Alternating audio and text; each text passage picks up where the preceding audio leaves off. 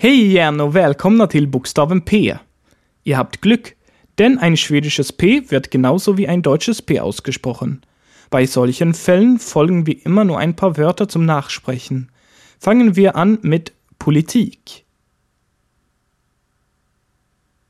Politik. Dann noch Par.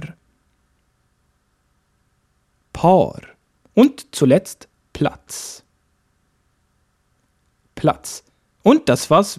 Nee, so einfach war's doch nicht. Ein paar klitzekleine Wörter machen euch das Leben doch noch schwer. Psalm und Psychologie etwa. Habt ihr es gehört? Ich spreche kein P, obwohl Psalm mit P geschrieben wird. Sagt mal Psalm. Psalm. Und noch Psychologie. Psychologie. Viele Wörter gibt's hier nicht. Eins fällt mir noch ein. Pseudonym. Pseudonym. Diese kurze Lektion ist auch schon wieder zu Ende.